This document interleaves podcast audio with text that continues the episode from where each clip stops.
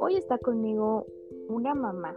¿Qué digo una mamá? Una mamacita hermosa que le ha tocado duro, le ha tocado dura la situación en la vida, pero sin duda ella nos viene a dar una lección de vida extraordinaria y tal cual como el podcast es una mujer valiente, fuerte, resiliente.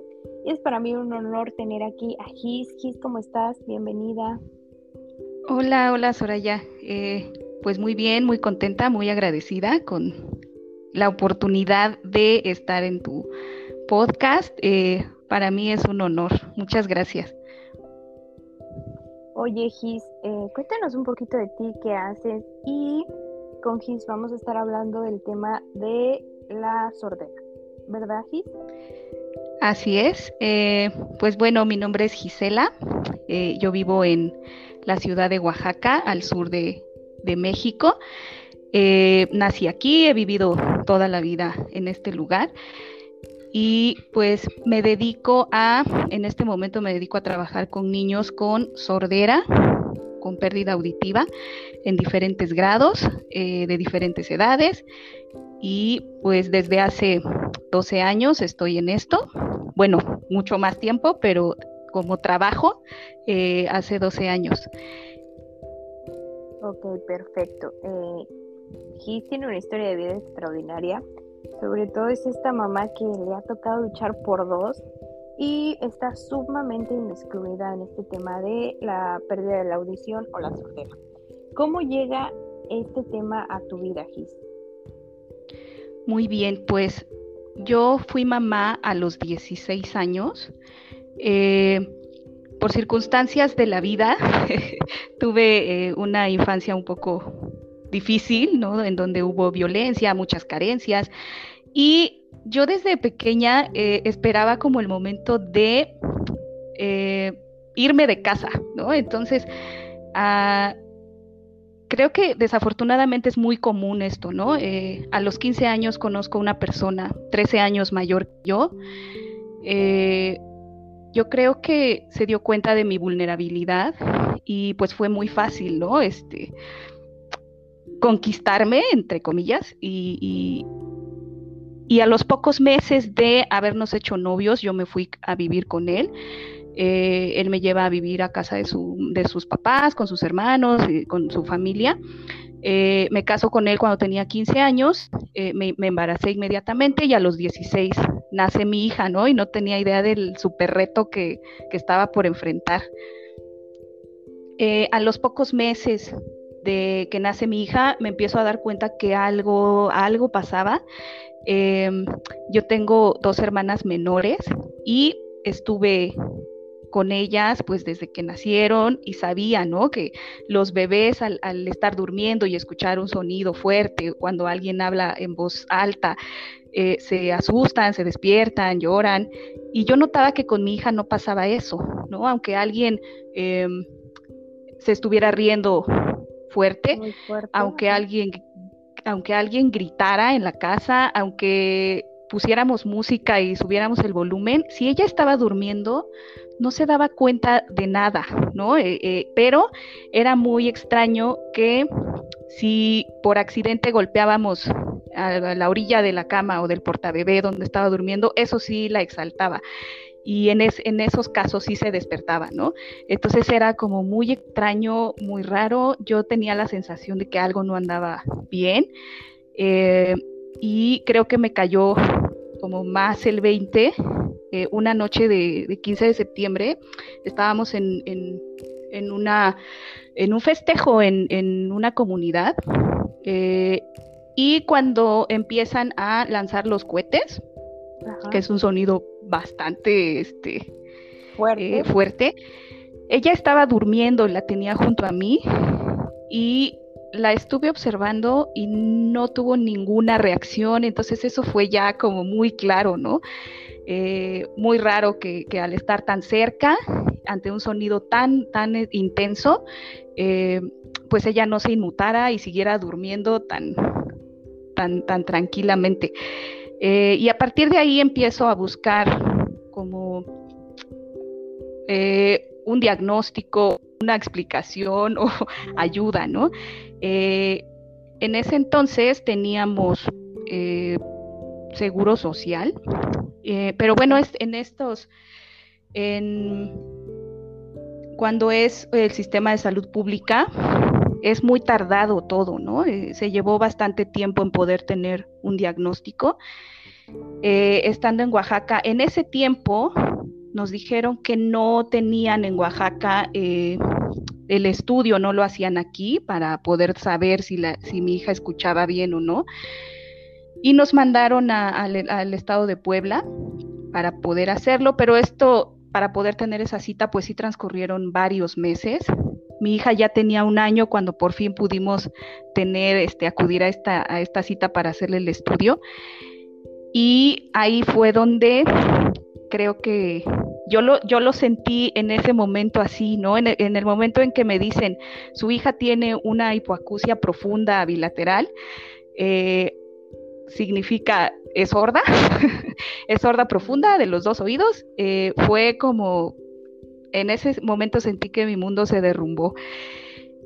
Eh, mis pensamientos fueron de, nunca voy a escuchar que me diga mamá, nunca voy a oír su voz, nunca va a hablar, y llegué a pensar que ni siquiera iba a poder ir a la escuela. Yo anteriormente pues nunca conocí a alguien que fuera sordo, no tenía una referencia y, pensaba como, ¿y dónde están las personas que son sordas? ¿No? Porque nunca he conocido a alguien en la escuela, nunca tuve un compañero o, alguien de mis hermanos no han tenido un amigo, amiga o conocido que tenga esta situación, entonces no tenía la menor idea de qué tenía que hacer, eh, qué, qué, se hacía en estos casos, ¿no? O a dónde tenía que ir. Era como eso, como derrumbárseme todo en, un minuto, en segundos, al tener ese diagnóstico. Entonces eso, eso pues fue para mí muy fuerte, ¿no? A los 17 años, em, escuchar como de por sí la maternidad es algo que no es fácil y enfrentarse a una situación que no te imaginas, que no esperabas y que no tienes la menor idea de qué, de qué se trata, es es bastante eh, retante y, difícil, ¿no? Exactamente. ¿Y qué sigue para ti cuando te dan el diagnóstico, cuando pues ya, ya tienes idea de qué le está pasando a tu hija? Pues entonces regresamos ¿no? a Oaxaca y empezamos como a investigar, a buscar qué podíamos hacer, a dónde había que, que llevarla, a dónde nos podían ayudar. Eh, y por ahí nos sugirieron llevarla al DIF. Eh, el DIF tiene también como atención ¿no? en, terapias para, niños con diferentes discapacidades. Y entonces empezamos a ir con ella a, a esta institución y nos van guiando para hacer un trámite primero para que le donaran auxiliares auditivos, que era lo primero que necesitaba o lo primero que se había que hacer. Y nos, nos, fueron guiando como en, bueno, primero solicitar la donación de los auxiliares y en cuanto los tenga tiene que ingresar a terapia de lenguaje, ¿no? Eh, pasa todo este proceso y eh, iniciamos con la terapia pero igual, ¿no? Como también es un sistema público, eh, también las, citas son como muy espaciadas, si mucho teníamos dos sesiones al mes. Yo, aunque todavía no, no sabía de qué se trataba esto, yo tenía muchas dudas, ¿no? De, ¿es suficiente con que la vean dos veces al mes? ¿Es suficiente que venga una hora? Eh, ¿Yo qué tengo que hacer? Eh, también mi personalidad, pues en ese, en ese tiempo era como muy, muy tímida, no me atrevía mucho a preguntar, a, platicar con la gente que veía como cerca, no, no ubicaba así como a quién le puedo preguntar. Eh, y recuerdo que la persona que la estaba atendiendo, eh, pues salía cuando terminaba la sesión y me decía, para la siguiente debe traer tal material, ¿no? Y, en algún momento sí le pregunté, ¿y yo qué tengo que hacer? ¿Qué puedo hacer, ¿no? En la casa, en lo, que, en lo que venimos otra vez. Y, su respuesta fue de, ah, pues nada más usted tenga el material y me lo trae ya, ¿no? Y, era como un poco frustrante para mí no saber qué podía esperar, ¿no? De esa, de esa atención. Y, al poco tiempo de esto, una conocida eh, me comentó que cerca de donde vivíamos iba pasar niños que tenían algo en las orejas, ¿no? Así lo dijo. cuando no se tiene, exacto, cuando, pues cuando no tenemos información sobre un tema, no sabemos cómo, ni cómo, explicarlo, ¿no? Exacto. O, exacto, o qué términos usar. Eh, me lo explicó como, como ella pudo eh, y, y, me comentó, pues es que yo veo pasar algunos niños, traen unas cosas aquí en las orejas, tienen una batita de color azul que dice tal nombre y me dio el nombre de, la, de la, asociación, yo no sabía en ese momento qué era, y, y me dijo, y lo debo salir de tal calle. Entonces, como esto era cerca de donde yo vivía, una tarde tomé a mi hija y pensé, yo no sé qué lugar sea, pero yo voy a buscar. Eh, y, madre. y tomé a mi hija y entonces me fui caminando con ella y recordaba el nombre que me había dicho esta persona. Y cuando llego a la entrada de esta calle, veo el nombre y, había flechas, había flechitas para, para llegar, ¿no? Entonces fui caminando, fui siguiendo las flechitas, estaba bastante, como había que caminar una buena distancia. Y cuando por fin llego al lugar, yo recuerdo eh, que me paré con mi hija, eh, vi la fachada, eh, lo pensé unos segundos y, me acerqué a la puerta a tocar y, salió alguien a, atenderme, ¿no? esto me emociona mucho recordarlo porque ahora esta persona que me atendió esa primera vez y que fue quien trabajó con mi hija también varios años, ahora es mi compañera de trabajo y en algunas ocasiones ella ha comentado em, que se acuerda de, esa, de ese primer día en que me vio eh, y, ella lo dice de esta manera. Era como una niña cargando a otra niña. Oh, qué fuerte. Estoy igual que tú, ¿eh? no me ves, pero si me vieras estoy contigo echando la lágrima. Sí. eh, y pues ahí empieza, ¿no? Este proceso eh, de atender a mi hija. Yo no tenía todavía mucha idea de, qué iba a pasar, de qué esperar. Yo tenía, no sé de dónde, todavía no puedo definir, recordar o saber de dónde tenía una idea muy vaga de que existían señas, ¿no? Es, todo lo que pensaba y, y, creía que eso es lo que iba a encontrar, pero no sabía dónde encontrarlo, ¿no? Entonces, comienzo como este proceso en este lugar y dejo de llevarla donde ya la estaba llevando. Realmente nunca me convenció. Y cuando llego a, este, a esta asociación, comencé a ver como más niños en la misma condición de mi hija. Comencé a ver eh, algunas niñas más grandes que mi hija que ya llevaban algún tiempo en este lugar y yo las empecé a escuchar que decían algunas palabras, ¿no? Que hablaban. Y eso fue muy sorprendente para mí porque nunca imaginé que hubiera también métodos eh, eh, en los que pudieran ayudar al niño también a aprender a hablar, ¿no? Entonces esto fue como muy sorprendente y yo lo único que pensé fue, si se puede hacer, lo hago, ¿no? Entonces fue como una determinación, siento, muy, muy clara para mí desde ese momento. Y, y desde ahí yo empecé como a seguir lo que me dijeran, lo que todas las sugerencias que me daban, las tareas para hacer en casa, para, para hacer con ella todos los días, yo las hacía. Eh, y, esto fue por varios años, ¿no? Ella estuvo en terapia durante 10 años, eh, desde el año y medio hasta los 12 años de edad. Y eh, cuando ella deja de, necesitar esta terapia del lenguaje, a pesar de tener una pérdida auditiva tan profunda, logró aprender a hablar. ahorita ya no usa sus auxiliares auditivos. Ella en este momento tiene 21 años y es, una chica independiente, es una chica muy inteligente, es alguien que puede comunicarse con, con personas oyentes, con personas sordas.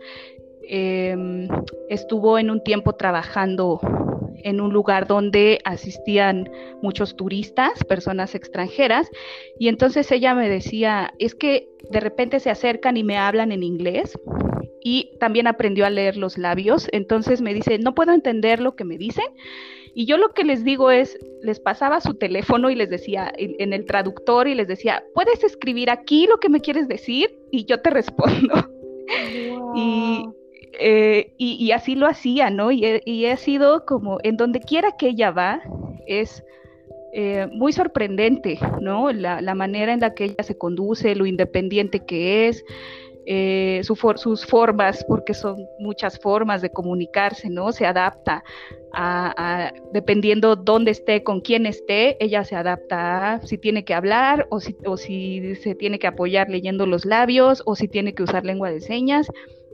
Eh, es, es una chica que, tiene mucha admiración por parte de quienes la conocen.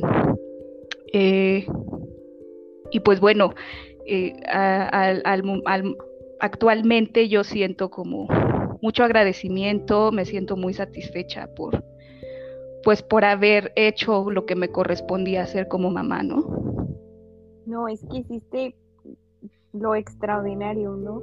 O sea, realmente, mira, lo que es tú pensaste que ella jamás te iba a poder decir mamá y ahora la has convertido en un ser independiente donde ella puede comunicarse tanto en lenguajes de señas, tanto ella puede hablar, puede leer los labios, o sea, ¿sabes lo maravilloso que es? Porque tu hija está haciendo el doble o el triple de trabajo que una persona aparentemente normal. Así es. Qué orgullosa te debes de sentir de ella porque realmente ha sabido salir adelante también ella, ¿no? Porque el reconocimiento también es de ella, que ha tenido la valentía para aprender y hacer mucho esfuerzo para, para lograr estar a donde está. Y después Totalmente. Viene tu segundo bebé. Y entonces, ya me fui muy adelante, pero, pero sí, cuando mi hija cumplió dos años, eh, me doy cuenta que estoy embarazada de nuevo y tuve mucho miedo. ¿no? Durante todo el embarazo tuve mucho miedo. La, sordera es una discapacidad que no se puede ver a simple vista y durante el embarazo existe un estudio donde puedas previamente saber si tu hijo viene sordo, ¿no?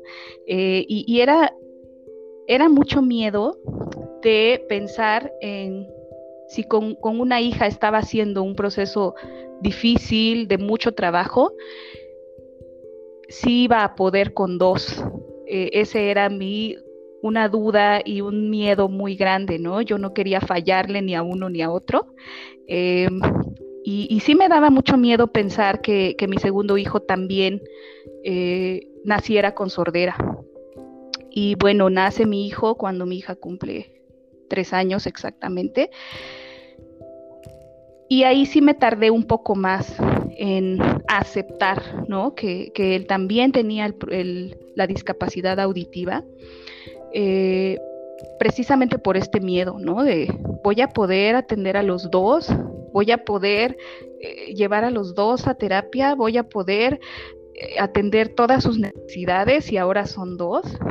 Y, entonces era un poco confuso con, con mi hijo porque él escucha un poco más de, un oído que de otro. Eh, la sordera pues tiene diferentes grados, hay diferentes tipos de sordera. Eh, mi hija tiene en los dos oídos una sordera profunda, es como lo más em, grave, por decirlo así, que no es grave, pero em, por ejemplo, em, nosotros, el, común de las personas, escuchamos, cuando tenemos una audición dentro de los parámetros normales, escuchamos entre 0 y 20 decibeles. Eh, y podemos escuchar todos los sonidos, ¿no? El viento, las hojas de los árboles, este, eh, la voz y, y, las personas sordas, dependiendo del grado de sordera que tengan, pueden estar en, una pérdida superficial, en una pérdida leve, en una pérdida severa y en una pérdida profunda. Eh, y mi hijo tenía, tiene esta ventaja de que en un oído su sordera es severa y en el otro es profunda. El oído con pérdida severa fue lo que a él le, ha ayudado muchísimo. Cuando él tiene un auxiliar auditivo en ese oído, escucha casi, casi normal. Eh, afortunadamente, esta tecnología ¿no? siempre va avanzando. Eh, cuando mi hija fue niña no existían todavía como mucha tecnología en auxiliares auditivos y pues ella tuvo que usar los que había, ¿no? Ahorita ha avanzado mucho la tecnología en este sentido y, ahorita afortunadamente nuestros niños pueden tener auxiliares auditivos que los acercan bastante a, escuchar la mayor cantidad de sonidos posibles y los acercan a escuchar los sonidos del habla. Entonces el proceso es un poco en, algunos casos un poco menos difícil, eh, pero claro, para pérdidas muy profundas, pues esto es complicado, ¿no? A veces teniendo la mejor tecnología, no es posible que escuchen eh, mucho, ¿no? Pero tiene que ver con, con el grado de pérdida auditiva que tienen. Entonces, yo por fin me decido a hacerle el estudio a mi hijo hasta que él tenía tres años. Eh, esperé como mucho tiempo porque tuve miedo, porque no quería aceptar que mis dos hijos estaban en la misma situación. te em, negabas, te negabas ¿no? A ver, otra estaba, Así es, estaba como en, negación. Entonces, cuando hago, lo llevo también a él a hacerse el estudio, em, pues me dicen esto, ¿no? Sí, también su hijo tiene sordera y pues hay que empezar con él ahora la terapia, ¿no? Y empieza también este, en ese momento yo siento que vuelvo a caer como en este duelo, también como mamás con hijos con alguna discapacidad, vivimos un duelo, ¿no? Eh, eh, el duelo de aceptar que, que el hijo que esperaste, que creíste que ibas a tener, no es así, ¿no? Y se te presenta una situación que no esperabas. Eh, y, hay que vivir ese duelo, ¿no? Entonces, si ya tenía algo ganado con mi hija, en ese momento siento que me fui otra vez al fondo. Eh, eh, en, un, en, un, duelo ahora por, por, la sordera de mi hijo, ¿no? Sin embargo, el proceso de mi hijo fue mucho más rápido, siento más fácil, por decirlo así, aunque fácil realmente no es. Pero él, él logró, con la terapia fue respondiendo muy rápido. Eh, a los pocos meses él ya empezaba a decir sus primeras palabras, eh, llegó a hablar muy bien. Si no se le nota, ahorita no está usando auxiliares activos, em, pero cuando, cuando los usaba y de repente no los traía puestos y lo escuchaban hablar, nadie se daba cuenta que tenía una pérdida auditiva, ¿no? Y, no le creen a veces cuando, cuando él lo dice. Eh, y también él, ¿no? Él, habla mucho mejor que su hermana, eh, porque su grado de pérdida le permitió un poco más eh, tener, ¿no? Este acceso al, al habla. Y también aprendió lengua de señas, también sabe leer los labios, eh, adquirió así como que las mismas habilidades que, tiene su hermana. Y también, ¿no? Es, es, es, un chico que también puede desenvolverse con personas oyentes, con personas sordas. A veces él ahorita está en un colectivo de artistas sordos, con jóvenes sordos, eh, y él funge muchas veces como el intérprete entre ellos y, las personas oyentes con las que a veces tienen que tratar, porque él es el como el que tiene mayores posibilidades, ¿no? Que entre los demás. Y, y pues imagínate, o sea, fue como un doble proceso, un doble trabajo, a lo mejor como mamá, y ahora es como una doble felicidad, ¿no? Porque mi, mi objetivo desde que eran pequeños siempre fue que cuando crecieran fueran personas independientes. Entonces, todo lo que hice iba encaminado hacia que sean independientes, que sean felices eh, y que sean personas también de bien, ¿no? Como se dice. Eh, de bien me refiero a que tengan valores, a que sean responsables, a, que sean eh, trabajadores también, etcétera. Entonces, creo que ahora que los veo, em, pienso que, se logró ese objetivo que, que tenía, ¿no? Con, con que dar, que yo al, mi idea fue darles todo lo que esté en mí para que cuando crezcan sean independientes. Y, y, en este momento lo son, ¿no? Él tiene 18 años y bueno, mi hija en este momento ya vive en pareja, tiene un bebé de 10 meses eh, y mi hijo y mi hijo está viviendo con su papá. Eh, pero su vida es muy independiente, ¿no? Él, se reúne con, su grupo de, compañeros, eh, ellos hacen artes plásticas, pintura y escultura, él está pintando, y está por empezar a aprender también la escultura.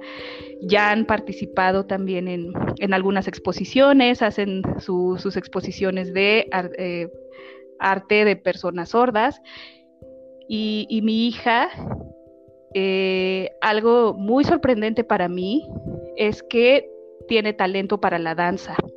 Para mí antes esto era como hubiera pensado que era imposible porque al no escuchar la música, pues cómo, ¿no? Eh, y desde que ella iba en la primaria yo empecé a notar que cuando le tocaba participar en algún baile eh, con su grupo, no se notaba ninguna diferencia entre ella y, todos los demás niños al, al, bailar, ¿no? Y más adelante, cuando es un adolescente, entró en un grupo también de danza folclórica eh, de personas sordas, también de jóvenes sordos, y, ha sido como algo yo como mamá la admiro muchísimo, ¿no? Porque me ha demostrado que realmente eh, los límites pues no están en, alguna condición física. Em, a, mi hija es una chica, a los dos, eh, pero siento que mi hija me ha dado como muchas, muchas, muchas sorpresas de cosas que anteriormente yo habría creído imposibles. No, o sea, yo estoy orgullosísima de las dos, de ella y de ti, porque se han convertido en unas mujeres inquebrantables, ¿no? Han luchado contra viento y marea y hoy están de pie y de frente hacia la vida. Qué extraordinaria historia. Y a ver, cuéntame un poquito más, mm, ¿cómo cómo es el lenguaje de señas y tú qué tan importante consideras que, que se debe de implementar en el sistema mexicano para los niños con sordera.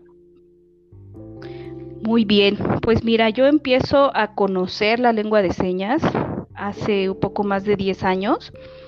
Anteriormente, esta asociación donde, donde fueron ellos atendidos y de la que ahora soy parte también como trabajando ahí. Eh, solamente se enfocaba en este método, hay un método que se llama auditivo verbal, que consiste en eh, enseñarle al niño a escuchar para después aprender a hablar. Entonces era muy enfocado en todos los casos a, este método. Eh, no en todos los casos esto se logra, son realmente pocos casos cuando la pérdida auditiva es profunda. Entonces, en algún momento se llegó a la conclusión de que era muy necesario y urgente que los niños que no estaban logrando comunicarse de forma oral eh, tuvieran un, método, un sistema para comunicarse. Y es cuando se empieza a adoptar la lengua de señas en, este lugar, eh, que anteriormente no era tan visto, tan conocido, tan eh, no había como muchos espacios, ¿no? Donde, donde estuviera presente. Y yo desde que empiezo a, conocer la lengua de señas me enamoro de ella. Es, es una, eh, para mí es, es, algo extraordinario, es todo un universo la lengua de señas. Y hay ahí una anécdota de, cómo fue esto cuando anuncian que, que, van a empezar a trabajar con lengua de señas. Yo todavía no era parte del equipo. Y entonces llaman a una reunión a todas las mamás para dar esta noticia. No todas lo tomaron muy bien porque a veces las mamás se hacen expectativas de que al estar en la terapia los niños forzosamente van a aprender a hablar, ¿no? Eh, y no todos lo logran. Entonces, cuando dan esta noticia, y, ponen una lista de los niños que iban a empezar a recibir clases de lengua de señas. Yo revisé la lista y mis hijos no estaban ahí. Y, yo, y yo pensaba, pero es que yo quiero aprender, eh, ¿qué, tengo, ¿qué tengo que hacer? ¿no? Y, y en, en, una parte donde eh, abren a dudas, preguntas, eh, yo, yo le pregunté a la directora en ese momento, ¿no? Y le dije, mm, no veo a mis hijos ahí, mm, ¿por qué? y entonces ella me explica que pues mis hijos no estaban contemplados para esa clase porque estaban hablando, ¿no? Que ellos ya estaban aprendiendo a hablar y que no veían la necesidad. Y entonces les dije, ok, entiendo, pero ¿qué pasa si yo quiero aprender? Eh, y noté como cierta sorpresa en ellas, yo creo que no esperaban eh, una respuesta así. Y la respuesta fue como, claro, Sí, usted puede aprender, por supuesto. Este, eh, y, ahí fue donde empiezo a tener contacto por primera vez con la lengua de señas. Y desde que comienzo a aprenderla a mí me, me gusta muchísimo. Soy eh, últimamente me he sentido como muy defensora de la lengua de señas. A veces tenemos como ciertos eh, debates, ¿no? En, equipo de trabajo y, yo a veces mi postura es muy hacia la lengua de señas, ¿no? Eh, sobre todo cuando los casos de, los niños que nos llegan son de pérdida auditiva profunda. yo siento que ahí el tiempo es súper importante aprovecharlo y, en, ese, en esos casos, pues yo prefiero que el niño lo más pronto posible tenga, eh, empiece a aprender un sistema para comunicarse, ¿no? Eh, vemos también mucha frustración a veces en los niños cuando no logran eh, comunicarse, no logran que la familia les entienda lo que quieren expresar, es muy frustrante. y yo he visto casos en donde cuando comienzan a aprender la lengua de señas y se empiezan a poder comunicar, esa frustración baja muchísimo, dejan de hacer berrinches, dejan de llorar, dejan de gritar, porque ya pueden expresar lo, que, lo que desean expresar. Entonces, para mí es un mundo maravilloso, la lengua de señas, se me hace como muy importante. Afortunadamente, eh, nivel nacional esto ya se está visibilizando un poco más. Eh, aquí, aquí en el estado de Oaxaca los, los, jóvenes sordos se están abriendo como cada vez más espacios. Em, como te comento, desde hace unos años eh, comenzaron con este grupo de danza para jóvenes sordos, el grupo de teatro, también hay un grupo de teatro de jóvenes sordos, a mí me encanta, yo soy su fan de estos chicos, eh, donde también estuvo participando mi hija. Y, y eh, se están abriendo como más espacios, ahí creo que se está ya por fin como creando esta conciencia de la inclusión, todavía no se logra totalmente, pero creo que el, que ya se esté haciendo visible es, es un gran avance. Así es. No, yo estoy súper emocionada por todo lo que me contaste. He estado aprendiendo muchísimo y cuéntame un poco cómo podemos ser más empáticos con las personas que sufren de sordera. Pues cuando no se ha tenido contacto o conocido a alguna persona sorda y de repente, inesperadamente, eh, te encuentras con alguien con sordera y mm, necesita comunicarte algo o necesita preguntar algo, eh, pues a veces si no se tiene como las herramientas, por ejemplo, la lengua de señas o, algo así, eh, pues contener eh, sensibilidad. estas personas, como te comentaba, así como mi hija, se adaptan y ellos mismos te indican de qué manera se dan a entender. A veces te escriben en un papelito los que saben escribir. Em, les entiendas y de esta manera les respondas, ¿no? O hay quienes eh, en, estas, en este tipo de terapias con este método donde se, se trata de oralizarlos, ellos aprenden a mover la boca como articulando las palabras, a veces aunque no les pongan mucha voz o no les pongan voz, y de esa manera también se les entiende mucho. Em, ellos mismos te dan la pauta para eh, que tú sepas cómo tratarlos o cómo comunicarte con ellos.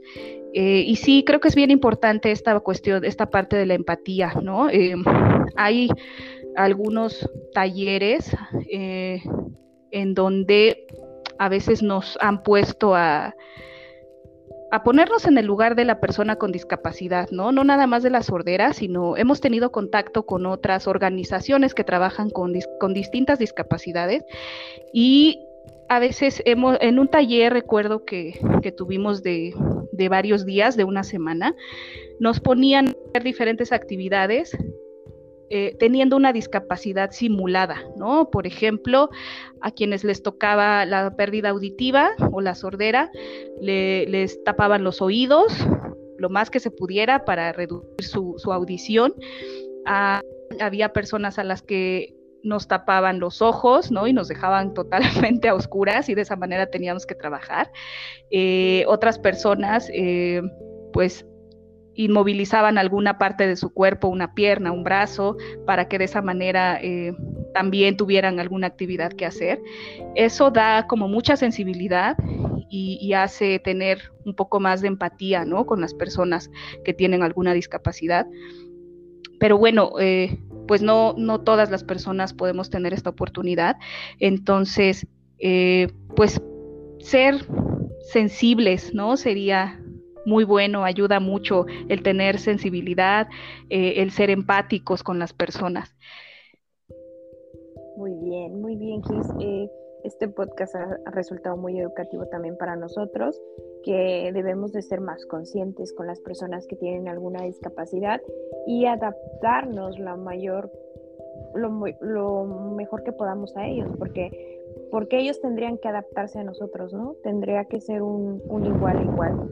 Y bueno, casi para terminar, cuéntame, ¿qué has aprendido de todo este proceso como mujer? Pues he, aprendido mucho eh, sobre mí misma, ¿no? Eh, mi, capacidad de amar eh, primero a, mis hijos y también he estado en procesos, ¿no? Para, para aprender a amarme a mí misma.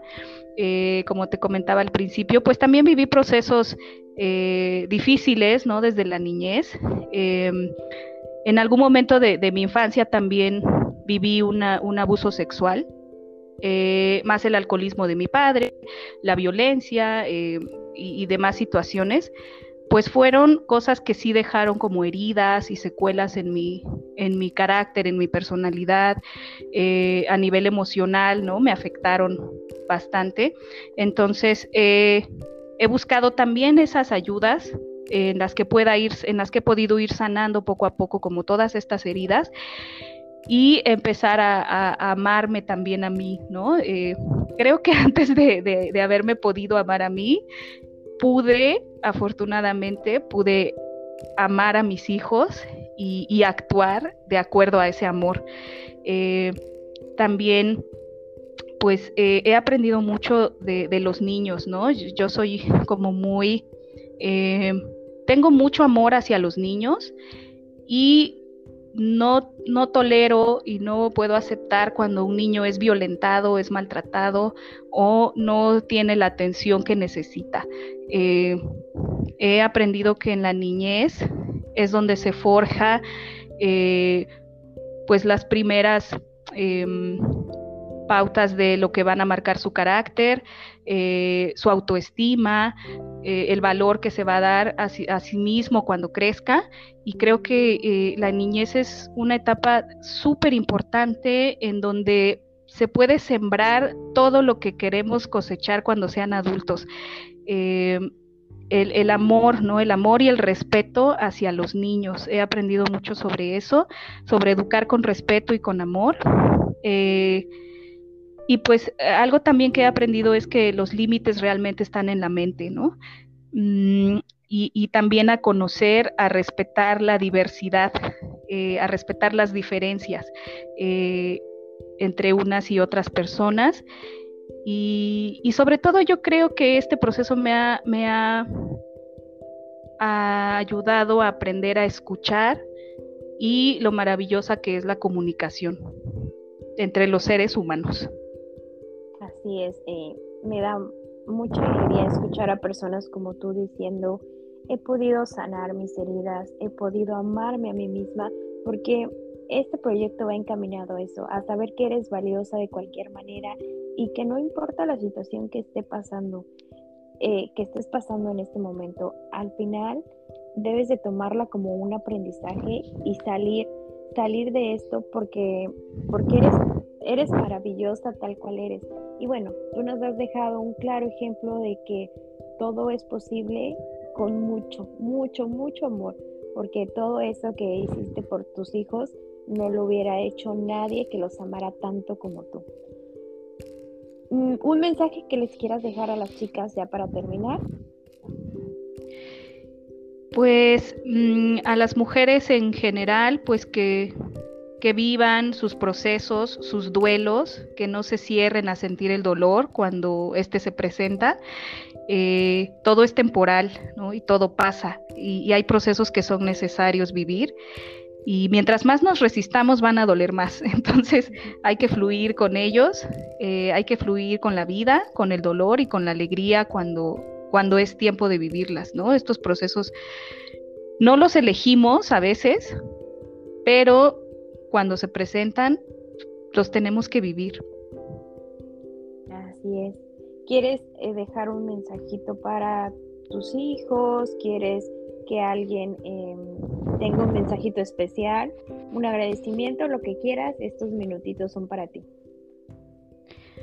Pues em, en especial sí a mis hijos, eh, aunque siempre es, e, ellos lo saben, esto siempre se los he dicho, ¿no? Eh, eh, de forma personal a cada uno. Les he dicho, muchas gracias por ser mi hija, muchas gracias por ser mi hijo, muchas gracias por todo lo que me has enseñado, porque gracias a, que llegaste a mi vida, hoy soy la mujer que soy. Mucho tiene que ver con eso.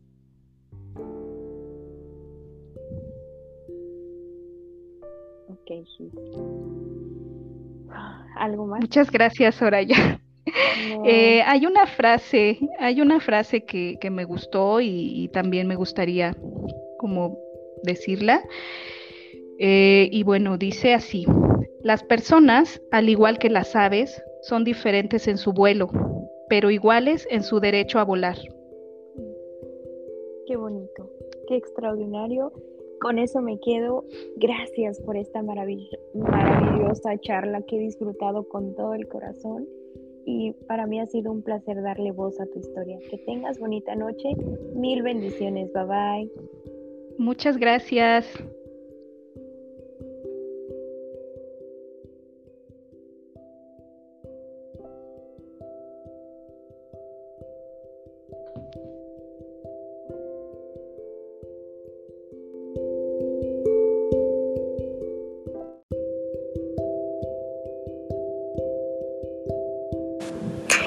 Esto fue Valientes. Gracias por escucharme. Si te gustó el episodio, compártelo con tus amigos y te veo en el próximo episodio. Gracias.